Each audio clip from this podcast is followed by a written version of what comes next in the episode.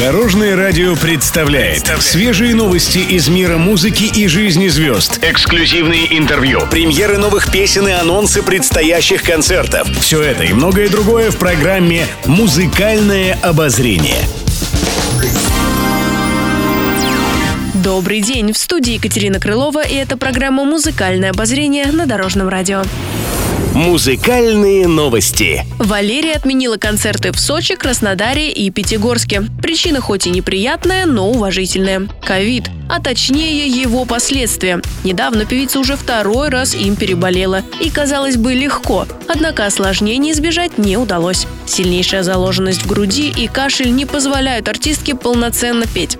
В своих социальных сетях Валерия выложила видеообращение, где рассказала поклонникам о сложившейся ситуации. Сказала, что до последнего надеялась восстановиться в срок, но не все зависит от ее желания. Свои концерты под фонограмму она никогда не давала и не собирается начинать. Даты выступлений перенесли на ближайшие свободные. Они, к сожалению, оказались только в сентябре.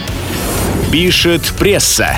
Руки вверх бьют рекорды. В этом году коллективу исполняется 25 лет. В честь этого они устроили юбилейный тур. 2 июля состоялся трехчасовой концерт группы на московском стадионе «Лужники».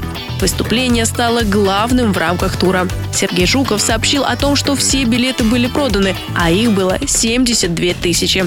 Так певец установил рекорд, который до него удавалось поставить лишь группе кино. Начало концерта задержалось на полтора часа, а все потому, что такое большое количество людей не удалось впустить к началу концертной программы. Когда мероприятие все-таки началось, Жуков обратился к зрителям. «Мы два года не виделись. Это самый на данный момент важный и большой концерт для группы «Руки вверх». Я хочу, чтобы вы знали, что сегодня я счастлив. Я надеюсь, друзья, что вы будете счастливы вместе со мной». Он также добавил, что шел к этому событию целых 25 лет. Еще больше интересных музыкальных новостей уже завтра в это же время на Дорожном радио. С вами была Екатерина Крылова, Дорожное радио «Вместе в пути». Будьте в курсе всех музыкальных событий. Слушайте «Музыкальное обозрение» каждый день в 15.30 только на Дорожном радио.